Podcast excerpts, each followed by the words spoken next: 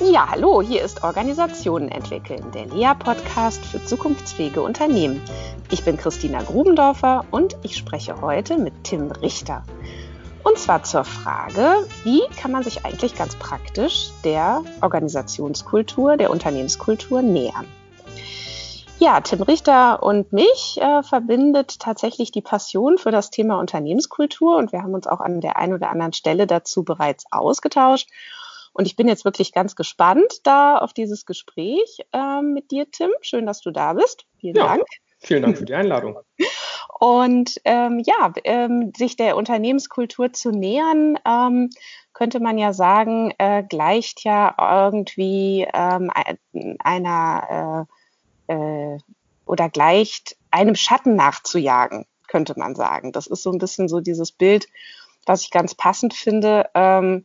Denn der Schatten ist eigentlich in dem Moment schon wieder weg, wenn man ihn erreicht hat. Also ich habe so dieses Bild, man geht so im Sommer irgendwo lang und sieht vor sich so seinen eigenen Schatten und versucht dann so da drauf zu springen und es gelingt natürlich nicht. Also das ist irgendwie so das Erste, was mir dazu durch den Kopf geht. Hm, naja, also was, was mir durch den Kopf geht, ist äh, in der Tat, äh, das teile ich, dass das Unternehmenskultur ja nicht irgendwie was ist, was man irgendwie entdecken kann im Sinne von, ah, das steht da in der Ecke so äh, wie vielleicht ein Auto oder äh, eine Kommode oder ein Schrank, sondern ähm, Unternehmenskultur äh, ist ja immer eine Sache, die man im, äh, die man erlebt. Die muss man sozusagen erfahren. Äh, mhm. die spürt man, wenn man in einem Unternehmen ist, ist das das eine. Und äh, wenn man das dann ein kleines bisschen anfangen möchte, das sozusagen greifbar zu bekommen.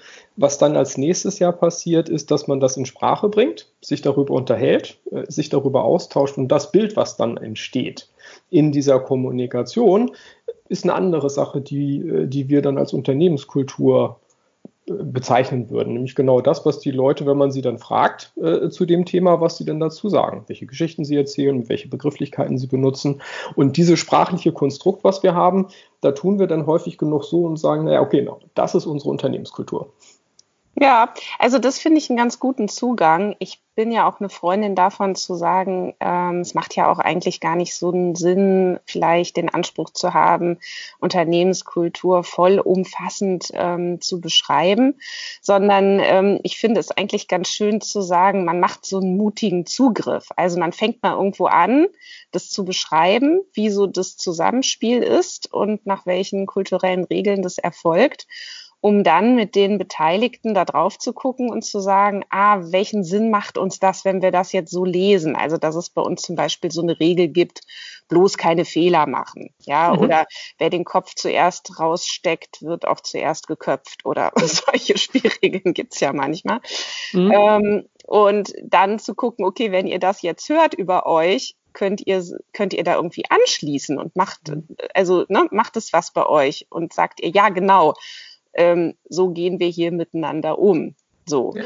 Und ich glaube, wenn man eine Unternehmenskultur, also wenn man jetzt den Anspruch hätte, eine Organisation vollumfänglich zu umschreiben, dann wäre das wahnsinnig viel. Und dann wären das irgendwie eine Wahnsinnsmasse an Spielregeln, die dann wahrscheinlich auch noch abteilungsspezifisch ein Stück unterschiedlich wäre.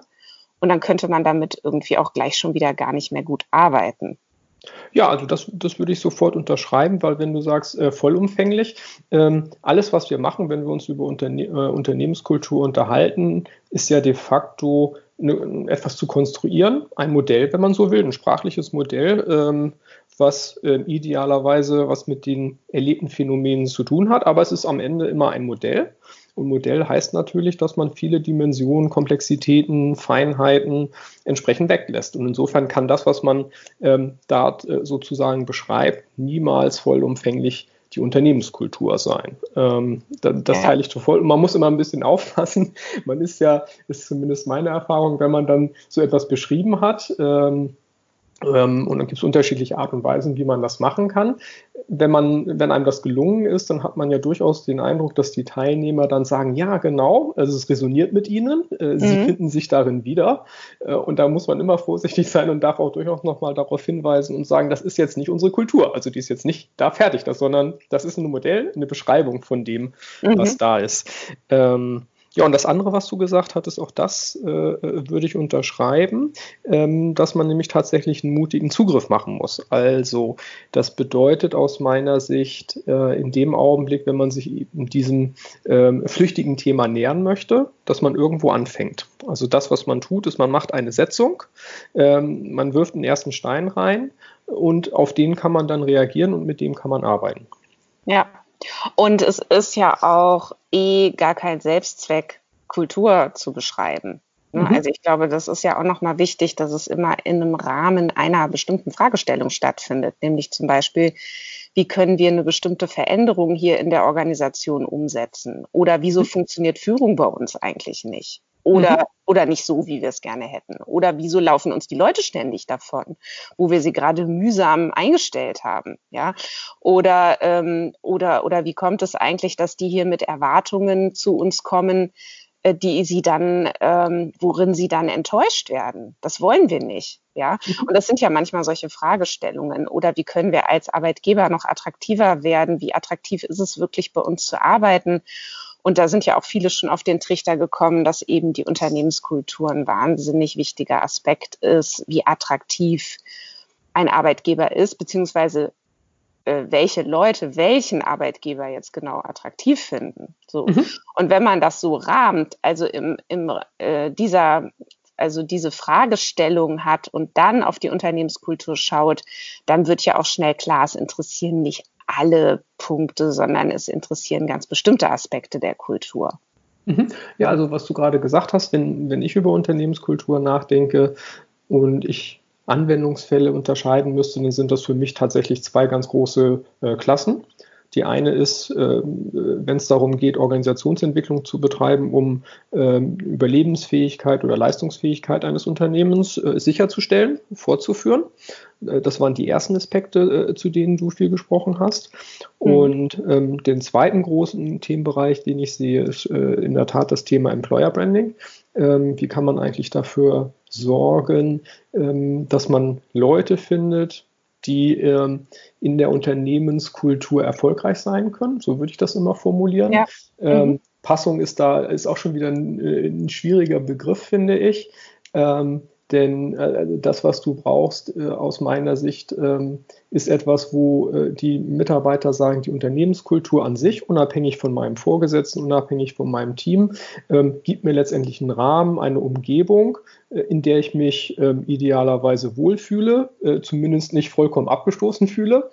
Ähm, so, und das ist ein, ist ein relevantes Thema. Und Insofern ist ja auch das, was ich jetzt ähm, letztes Jahr mit der Firma, die wir gegründet haben, ähm, wo wir tatsächlich mit einer Online-Befragung Unternehmenskultur äh, in den Blick äh, bringen wollen, gibt es auch genau diese zwei Anwendungsfälle. Das eine ist, dass man das für interne Organisationsentwicklungsansätze ähm, benutzen kann in der äh, Diagnosephase. Und das andere Thema ähm, ist äh, tatsächlich äh, fürs Employer Branding. Da wird unsere Methode ja tatsächlich auf Kununu eingesetzt. Ja, genau. Jetzt hattest du gerade, das fand ich ganz spannend, dass du sagst, Passung findest du ähm, einen schwierigen Begriff, ja. Und äh, das würde mich nochmal interessieren, weil also in meiner Welt wäre Passung nämlich genau das, zu sagen, wer kann überhaupt seine Potenziale gut entfalten in mhm. einer bestimmten Organisation. Und ich finde, darüber entscheidet ganz stark die Unternehmenskultur. Ne? Denn die Unternehmenskultur ist ja so ein Deutungsrahmen für alles, was du sagst und alles, was du tust. Und äh, ein und derselbe Satz, den du sprichst, kann halt in der einen Organisation dazu führen, dass dich danach alle total hassen, mhm. ja, weil man sowas hier nicht sagt. So. Und in der nächsten Organisation wirst du total gefeiert, weil alle auf jemand gewartet haben, der das endlich so sagt. Ja. Mhm. Und äh, das meine ich so mit Passung. Also so. Also, äh, wo, ich, wo ich sozusagen äh, was ergänzen würde, ist, wenn man Passung hört, dann denken die Leute ja im ersten Schritt immer äh, zwischen 0 und 100 Prozent. Ähm, also im Grunde genommen äh, Passung eindimensional gedacht. Und äh, wenn man draußen guckt über äh, solche ähm, auch durchaus ja Werkzeuge, um zu gucken, wie geht das denn eigentlich, sind die häufig genug in dieser Eindimensionalität unterwegs. Und ähm, ich würde es ein, ein, kleines, ein bisschen mehr Komplexität in das Modell hineintun, nämlich sagen, naja, es gibt eben bestimmte ähm, Werte, die eine Unternehmenskultur ausmachen, die können für äh, potenzielle Bewerber sehr attraktiv sein. weil das zu dem passt, was der Bewerber mag, was ihn motiviert, was er gut findet. Ähm, mhm. Und insofern kann das ein Attraktor sein, Leute anziehen, das ist ein Bereich. Und äh, dann gibt es einen Bereich, äh, ich würde es als Detraktor bezeichnen, wo es bestimmte Sachen äh, gelebt werden in einer Unternehmenskultur wo ein Bewerber sagen würde, das geht gar nicht. Also äh, so ein Umfeld, da kann und will ich nicht arbeiten, das ist nichts für mich. Ja. Ähm, so, und diese Attraktoren und Detraktoren können durchaus unterschiedlich sein. Das muss nicht, das äh, muss nicht ähm, ähm auf, der, auf der gleichen Ebene liegen, das ist ein Unterschied. Und dann gibt es natürlich auch das, äh, wird dann äh, aus meiner Sicht äh, häufiger ausgeblendet, gibt natürlich noch einen großen Bereich der Indifferenz wo es halt einfach okay ist. Also du bist jetzt nicht deswegen ja. himmelhochs jauchens, aber auch nicht äh, zu Tode betrübt. Ähm, ja. Und das ist, glaube ich, im, im Zweifelsfalle sogar fast der Normalfall oder der, äh, das, was am meisten verbreitet ist. Ne? Das ist ja auch total wichtig. Also wenn ich jetzt wieder aus organisationstheoretischer Sicht gucke, braucht ja die Organisation einen Riesenbereich von Indifferenz. Also mhm. den Leuten muss einfach ganz vieles total egal sein. Weil mhm. wo käme man denn dahin, ne? wenn jetzt alle plötzlich anfangen, über jedes kleine bisschen nochmal grundsätzlich äh, entscheiden zu wollen oder so, mhm. dann könnte man ja nicht mehr arbeiten. Ne? Also die Organisation genau. lebt davon, dass den Leuten vieles einfach total egal ist. Ja, du hast, Genau, das kann man noch in zwei Sachen ähm, ähm, ergänzen. Also das eine ist ja tatsächlich, äh, was passiert, wenn man einer, ähm, mal zumindest einer Wirtschaftsorganisation, einem Unternehmen beitritt. Ähm, dann macht man einen Arbeitsvertrag und ein Arbeitsvertrag bedeutet, dass man einen Teil auf seine, auf seine äh, individuellen Ansprüche und äh, ähm, Dinge, die man gerne möchte, verzichtet und sagt, unter gewissen Umständen bin ich bereit, mich rollenkonform zu verhalten. Dafür kriegt ja. man Geld. Ähm, genau. Wenn das noch was ist, was mir Spaß bringt, super. Das ist dann sozusagen mhm. für, für beide Seiten äh, durchaus vom Vorteil. Ähm, aber im, im, Grundsatz, wie es angelegt ist, ist es ja tatsächlich, dass man ein Versprechen eingibt, ähm, auf Individualität zu verzichten und äh, rollenkonform äh, sich zu verhalten. Ich glaube, das ist so die eine Dimension. Ähm, und die andere, ähm, weswegen ich sagen würde, Unternehmenskultur ist sicherlich ein, ein Rahmen ganz allgemein, weil man durchaus auch für große Organisationen ja sagen kann, was spürt man hier, wie fühlt sich das an zu arbeiten. Und da gibt es bestimmte Sachen, die sind eben über alle gleich. Ähm, ob jetzt aber ein Mitarbeiter tatsächlich erfolgreich ist und sich wirklich wohlfühlt, das hat natürlich ganz, ganz viel was mit äh, dem Vorgesetzten zu tun, dem Team und der konkreten Aufgabe, die jemand hat. Also ist er dafür dann auch fachlich geeignet. Also diese anderen drei Sachen ja. äh, spielen natürlich eine äh, erhebliche Rolle. Und insofern würde ich, ähm, wenn es um einen Auswahlprozess geht, also auf beiden Seiten von Arbeitnehmer, Arbeitgeber, ähm, glaube ich, ist es eher so, dass man darüber nachdenkt, Unternehmenskultur ähm, als notwendige Bedingung zu denken. Es muss halt ein ausreichend, entweder Indifferenz oder ausreichend äh, positives Anziehen oder äh, äh, ausreichend wenig Detraktoren geben, damit man überhaupt ins Gespräch kommen kann. Und dann muss man natürlich in der konkreten Situation für einen konkreten Job mit konkreten Vorgesetzten und Team ähm, herausfinden gemeinsam, ob das in der Konstellation dann passend ist. Ja, ja, ja, jein. Wobei, also mir fallen jetzt auf Anhieb viele Beispiele ein, mhm. äh, so wo ich irgendwie Geschichten erzählt bekommen habe, dass Leute einfach so ein Gefühl kriegen von, ich kriege hier meine PS nicht auf die Straße. Mhm. Und das hat jetzt nichts mit meinem Vorgesetzten zu tun, mhm. sondern der Vorgesetzte, mein Team, alles ist alles super, meine Aufgabe ist toll, aber ich komme hier trotzdem immer wieder in so völlig verquere Situationen irgendwie kriege ich hier Zuschreibungen, die ich mhm. nicht haben will. Ähm, und irgendwie habe ich so den Eindruck, alle finden es auch blöd, aber keiner kann es ändern. Ne? Das ist mhm. wieder so ein bisschen dieses Beispiel von alle stehen im Stau, alle finden es doof, keiner Absolut. kann was ändern. So. Und dann verlassen die frustriertes Unternehmen ähm, weil sie irgendwie merken, sie haben tolle Ideen, die können sie aber nicht umsetzen. Sie haben mhm. Sachen erkannt, äh, die können sie aber nicht irgendwie in der Kommunikation auch ins Spiel bringen. Sie haben irgendwie irgendwas Tolles erarbeitet, aber es wird nicht umgesetzt und, und, und. Und mhm. das frustriert natürlich einige Leute extrem. Ja. So. Ja, ja, absolut. Und äh, das, was du jetzt gerade beschrieben hast, das sind ja in der Tat diese Phänomene, die, die größer sind äh, und über ein Team oder einen Vorgesetzten äh, hinausgehen, wo man ja immer noch irgendwie die Hoffnung oder die Idee oder den Glauben hat, dass man da ein bisschen stärker Einfluss nehmen kann, was sicherlich auch geht. Aber dann gibt es eben diese größeren Themen und diese größeren Themen sind dann, wenn man dann wieder theoretisch werden möchte, ähm, durch die Entscheidungsprämissen letztendlich festgelegt. So, und ähm, das kann so sein, dass man sagt, hier gibt es so viele Regeln und Bürokratie, physisch spürbar, dass ich sage, da habe ich keine Lust zu arbeiten, gefällt mir halt nicht.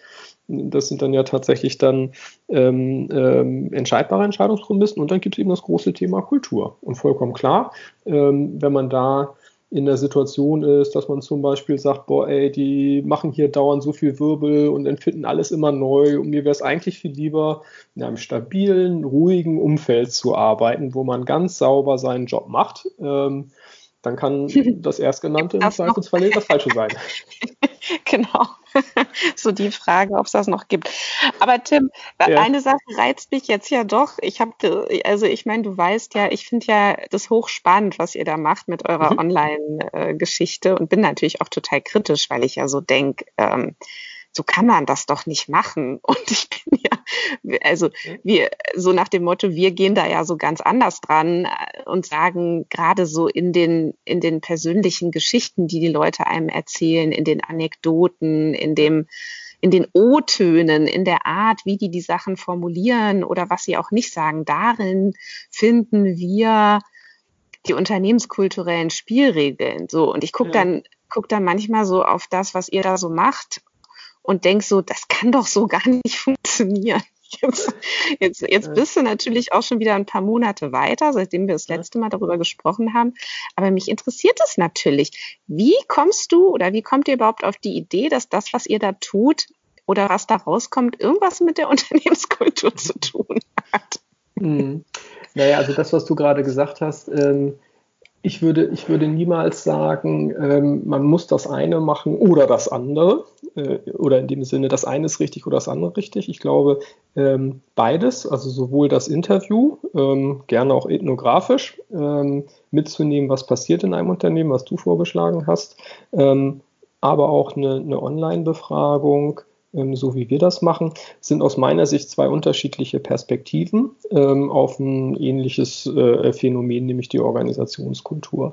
Ähm, und es sind andere Art und Weisen, äh, wie man tatsächlich äh, eine, eine, Beschreibung anfertigt. Und ähm, was mir durchaus ähm, aufgefallen ist, äh, und wenn man schaut, ich glaube, es ist wichtig, was du gesagt hast, ähm, diese Geschichten und die Narrative herauszuarbeiten weil das dann eben auch die Dinge sind, die Leute verstehen, mit denen sie was anfangen können. Gleichzeitig beobachte ich, äh, wenn, egal in welchem Unternehmen ähm, man äh, Unternehmenskultur beschreibt, kommst du dann am Ende doch wieder zu sehr ähnlichen ähm, äh, Phänomenen, äh, mhm. die, die sich wiederholen. Das siehst du ja auch dadurch, wenn ja. du, äh, du nimmst Niklas Luhmann, der sagt, wir haben eine Sachdimension, Sozialdimension und Zeitdimension. Ähm, das sind genau auch die Dimensionen, innerhalb derer es Paradoxien in Unternehmen gibt. Und die tauchen in vielen Unternehmen auf. Oder aber ja. du guckst dir, ähm, äh, äh, wenn du einen Business Navigator von Rudi Wimmer dir anschaust, wo ja auch ähm, aufgeführt wird, was sind denn eigentlich ähm, allgemein typische Paradoxien, äh, die sich Führung immer ausgesetzt sieht, ähm, mhm. sind sie ähnlichen Themen. Oder anderer Bereich, äh, wann immer du mit Menschen unterwegs bist, in Unternehmenskontexten, äh, dann stellt sich häufig genug immer wieder die gleichen, äh, äh, die gleichen Konflikte, um mal so ein Beispiel zu nennen, ähm, kannst du sogar im, im Studienbereich, ne? ich mache Coaching bei, an der HAL, da sehe ich auch viele Studenten, äh, und wann immer die in einem Team arbeiten, sind die jedes Mal wieder vor diese Frage gestellt, ähm, sorgen wir jetzt eigentlich dafür, dass wir unsere Eins in unserer Projektarbeit bekommen oder machen wir das so, dass wir nächstes Mal auch nochmal wieder als Team zusammenarbeiten wollen? Also die Leute mitnehmen. Also dieses Resultate ja. versus Umgang miteinander.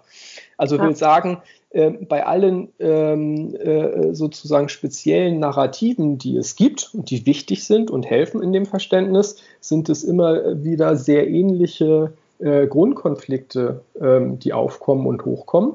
Und wir haben ja für unsere Arbeit, ähm, haben wir uns ähm, äh, ganz, ganz viele Theorien ja auch angeguckt, äh, andere Verfahren. Äh, und du kommst immer wieder in einem ähnlichen semantischen Raum raus, wenn man über Unternehmenskultur oder Organisationskultur redet. Ähm, genau, und den haben wir sozusagen als Grundlage genommen. Könnte man denn oder wäre es denn dann ähm, richtig oder würdet, würdet ihr euch da wiederfinden oder würdest du dich wiederfinden, wenn man so sagt, ihr macht erstmal eigentlich wie so eine Art Screening? Also in welche grobe Richtung geht das da so bei euch mit der Kultur? Mhm. Und dann kann man mit den Beteiligten dann an so einem Feintuning arbeiten? Mhm. Also, wäre das eine Sichtweise? Ja, absolut. Also aus meiner Sicht ist die in, in der Kombination unterschiedliche äh, Perspektiven helfen immer, einen Sachverhalt besser zu verstehen, äh, eine Idee dafür äh, zu bekommen. Also mhm. ähm, wenn ich irgendwie eine Wohnung einrichte und Möbel hinstelle, hilft es ja auch manchmal, das von der Seite und von der Seite zu gucken und dann sieht das ja tatsächlich anders aus. Ähm, und in dem Sinne würde ich das hier auch machen und du kannst dir durchaus äh, in dem Einsatz, deswegen haben wir unser Tool ja auch äh, Werte-Dialog genannt, ähm, kannst du das durchaus ähm, äh, kombinieren, auch in der Reihenfolge unterschiedlich machen. Also du kannst entweder äh, mit unserem Tool sozusagen eine, eine Ersterhebung machen, ähm, die dann ja auch noch den Vorteil hat, weil es ähm, ähm, online ist, dass du äh, im Zweifelsfalle die gesamte äh, Unternehmung fragen kannst was ja auch nochmal eine Intervention ist und einen anderen Charakter gibt, wenn man die Antworten von allen hat. Und dann kann man das in Workshops bearbeiten, mit Narrativen aufladen. Das ist eine Möglichkeit. Ähm, du kannst es auch andersrum zum Beispiel machen, ähm, wenn es schon Narrative gibt oder wenn Leute in der Firma schon ein Leitbild entwickelt haben, ähm, kann man das dann auch wieder in Zusammenhang stellen mit, äh, mit unserem Tool und da dann gucken, inwieweit wird das denn tatsächlich gelebt. Also beide Sachen sind möglich. Mhm. Ja, es ist ähm, tatsächlich nochmal, glaube ich, auch ein anderer, anderer Blick drauf, den ihr da habt. Ne? Also, weil mhm. ich bin, bin halt, ähm, bin halt so eine totale Verfechterin von nicht Modellanwendung. ja, also es kommt das vielleicht. Das ist dein Modell, ne? Ja, das ist dann mein Modell, kein Modell anzuwenden, außer vielleicht eine Theorie, ne? So wie die Systemtheorie. Ähm, aber weil, vielleicht kommt es auch so ein bisschen aus meiner Historie als Psychologin. Ich habe mich ja im Studium auch viel mit so Tests und Testkonstruktionen und so weiter ja. beschäftigt. Und letztlich war dann immer so die treffendste Aussage irgendwie, ähm, also man sagt ja so schön, Intelligenz ist das, was der Test misst. Ja, oder das, was der Test misst, misst der Test. Mhm. Und dann machst du halt irgendein Etikett drauf. So. Oder du kannst auch, oder so ein anderes Ding, so, ja, du kannst dann eigentlich nur deine selbstversteckten Ostereier finden. So, mhm. wenn du so ein Modell hast. Das heißt, du machst, also es hilft natürlich im Sinne einer Heuristik zu sagen, es sind immer wieder die gleichen Dimensionen, die sich irgendwo abbilden lassen. Und dann ist es natürlich auch wahnsinnig ähm, effizient zu sagen, na lass uns doch mit diesen Dimensionen gleich auch arbeiten. Und ich freue mich halt immer tot, wenn ich sagen kann, so, ich schmeiß alle Dimensionen, alle Modelle komplett über Bord, bringe mich natürlich selber immer mit als Beobachterin oder mhm wir, wenn wir reingehen, klar, also wir können uns selber ja nicht rausdenken, das geht nicht, aber gut.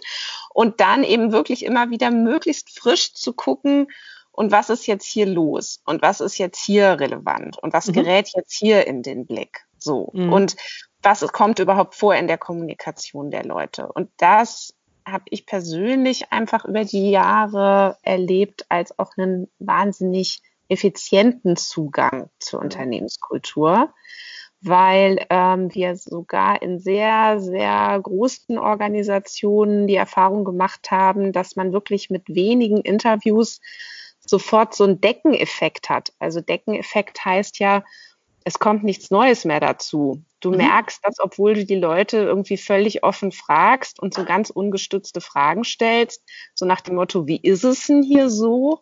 ja, mhm. dann kriegst du irgendwie nach 18 Interviews nichts Neues mehr, obwohl da irgendwie 5000 Leute arbeiten. Und das sind Phänomene, die finde ich wahnsinnig spannend. Ja? ja, weil das ja auch was damit zu tun hat, worauf fokussieren die Leute? Ja. Mhm. Na gut, also was mir da durch den Kopf geht zu dem, was du jetzt gerade gesagt hast, ähm, in dem Augenblick, wenn du der Beobachter bist und deine Interviews machst und beschreibst, ähm, dann hast du natürlich deine Me äh, Modelle im Kopf und die Paradoxien, die du sozusagen dann auch immer abklappst oder worauf du sozusagen re resonant bist und, und, und reagierst. Ähm, da, das kann man an der Stelle nicht verhindern. Insofern kommen solche Sachen ja immer mit ins Spiel. Ja. Ähm, das Thema, was du genannt hast, man wird jetzt ja sagen, irgendwie Hologrammorganisation oder so oder fraktal in jedem Kleinen ist eigentlich mhm. alles drin. Das würde ja. ich auch unterschreiben. Ähm, was man auch dadurch sieht, wenn du so Befragungen machst. Äh, äh, ähm, und wenn man dann über Zeit sieht, wie Antworten reinlaufen, ist es durchaus so, dass man äh, ein Muster ähm, schon relativ schnell am Anfang sieht ähm, ja. was noch in den Einzelheiten natürlich dann verschoben wird, aber so die Grundidee ist im Grunde genommen schon mit sehr wenigen Leuten da, ähm, auch wenn man es jetzt nicht statistisch nachweisen kann, aber den Effekt sehe ich da auch durchaus mhm. ähm, in den Sachen. Was man aus meiner Sicht dann ähm, äh, zusätzlich ja immer noch bekommt, ähm, und das ist dann auch wieder eine Art der Zuschreibung und, äh, und auch Erwartung, ähm, es ist ja immer noch so, wenn man jetzt diese Interviews macht und äh, auch vor allen Dingen auch mit die Narrative hat, ähm, dann ist es immer noch so, dass du das als Berater gemacht hast. Und selbst wenn da das Gleiche rauskäme wie mit einer Online-Befragung, hast du ja den Unterschied, dass bei dem einen alle gefragt wurden mhm. und man dann behaupten kann, zu Recht und sagen kann, das habt ihr ja gesagt. Also das ist unsere Meinung versus ähm, da hat ein Berater mit ein paar Leuten geredet.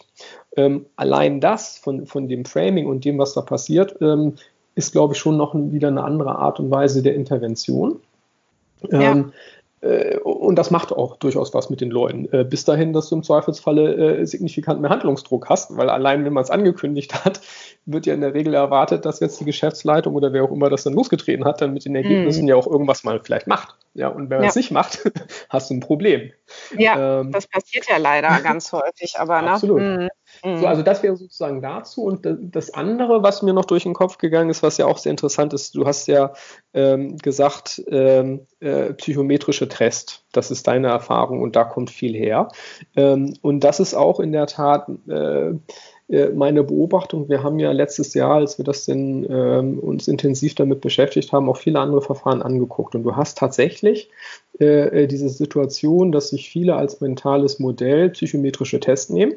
Ähm, und psychometrische Tests haben eben genau diese Herausforderung, dass sie ja sagen, ich versuche eine Psyche zu verstehen, da kann niemand reingucken, maximal der Mensch selbst und selbst das ist schwierig. Ähm, und was du dann ja immer machst, ist, du denkst dir irgendein äh, theoretisches Konstrukt aus. Ähm, und das versuchst du, weil man danach nicht direkt fragen kann, versuchst du irgendwie drum herum zu fragen und Korrelationen herzustellen. Ja, und es genau. wissenschaftlich sein soll, äh, sind die Psychologen fast mehr damit beschäftigt, diese Korrelation irgendwie hinzukriegen. Äh, und was mhm. sie überhaupt gar nicht so richtig äh, gucken können oder schwieriger ist, in welchem Maße ist das denn eigentlich mit der vermeintlichen Realität äh, in Übereinstimmung, die man ja nicht sieht. Ja. So. Mhm. Da hast du ähm, ähm, bei äh, Organisationen aus meiner Sicht einen anderen Vor äh, einen Vorteil, der von vielen nicht genutzt wird, weil sie diesen äh, psychologischen Modellen äh, nachhängen. Denn bei Organisationen ist es ja so, du kannst ja alle Mitarbeiter fragen, wie sie auf die Organisation drauf gucken. Das ist ein Außenbild. Viele Leute sagen, wie sie dieses Konstrukt wahrnehmen. Also insofern ist es keine Innenschau, sondern eine Außenschau. Und wenn du auch dich mal davon befreist, ähm, solche Konstrukte nachweisen zu wollen, dann gewinnst du tatsächlich Spielraum an den Begrifflichkeiten und kannst eben mehr Sachen abfragen. Also eine größere Bandbreite an kulturellen äh, Phänomenen oder Wertbegriffen benutzen. Und das ist das, was ja. wir gemacht haben. Ja, genau, ich glaube, diese Außenschau, die wäre ja dann wahrscheinlich äh, äh, besonders gut realisiert, wenn du eben teilnehmend beobachtest. Ne? Also wenn du wirklich einfach schaust, welches Verhalten wird denn, ist denn da beobachtbar. So. Ja, genau. Und das ist ja ja. Das ist ja das, wenn du eine Online-Befragung machst, passiert ja genau das, weil alle Mitarbeiter sagen, was denn aus ihrer Perspektive, was sie denn wahrnehmen. Ne? Ja. Und die Wahrnehmung mhm. bringst du in Kommunikation. Ja. Na gut, ähm, unsere Zeit ist schon wieder rum. Echt? ja, Wahnsinn. Das ist mir ganz also, so aufgefallen. Ist, wenn man natürlich über so ein Thema redet, was, was man selber so interessant findet. Ähm, lass uns doch mal gemeinsam so ein bisschen Schnipsel aufsammeln. Was ja. wäre jetzt etwas, was man so als Hörerin oder Hörer sich vielleicht aus unserer Sicht ähm, mitnehmen könnte aus unserem Gespräch? Mhm. Also eine Sache, die mir einfällt, ja. ähm, die sich so ein bisschen rausgeschält hat, ist, unterschiedliche Perspektiven zu benutzen. Ich glaube, das ja. ist sinnvoll und wertvoll, äh, bietet sich in vielen Gelegenheiten an, auch bei Unternehmenskultur. Ja, ich glaube, was, was mir gerade noch mal so klar wurde, auch als wir so dieses Thema Employer Branding noch mal hatten oder so, es ist echt sinnvoll, sich mit der Unternehmenskultur zu beschäftigen. Also das kann, also eigentlich kommt man doch gar nicht mehr drum herum als Organisation, ja, sich zu fragen, äh, wie funktioniert das hier so? Mhm. Ähm, also das äh, merkt man natürlich auch. Das Thema ist ja wirklich sehr, sehr aktuell und ähm, es ist auch nicht mehr so IGIT. Also es war ja für viele Manager gerade auch in, ich sage jetzt mal eher so technischen Umfeldern, so ist ja irgendwie so ein weicher Quatsch, Unternehmenskultur. Mhm. Ja, so. Und da merke ich aber auch, ähm, die haben da auch schon Zugang dazu. Also das ist jetzt nicht mehr so fremd. Und ich glaube, das ist auch eine gute Entwicklung. Ja, absolut. Und das andere, was mir wirklich gefallen hat am Anfang, äh, was du gesagt hast, äh, mutiger Zugriff. Ich glaube, das ja. ist relevant, äh, weil nämlich, ja, das ist ein äh, mhm. schwer greifbares Phänomen. Und genau weil das so ist, sollte man einfach mal anfangen, einen ersten Griff ja. machen und dann mal schauen, was sich daraus entwickelt. Ja, und eben nicht davor zurückschrecken, weil man irgendwie denkt, oh Gott, das ist ja total kompliziert oder komplex oder ich krieg das eh nicht hin und dann lassen wir es doch gleich. Mhm. Ähm, ich hätte ja auch erstmal sagen können, also ich habe ja so ein bisschen provokativ angefangen mit diesem, naja, da jagt man so seinem Schatten nach. Ja, das heißt aber nicht, dass man es sein lassen soll, ne? Sondern äh, so, ja. Ja, na gut, wunderbar. Lieber Tim, vielen Dank für das Gespräch. Das Sehr gerne. Wieder. Ja, bis bald.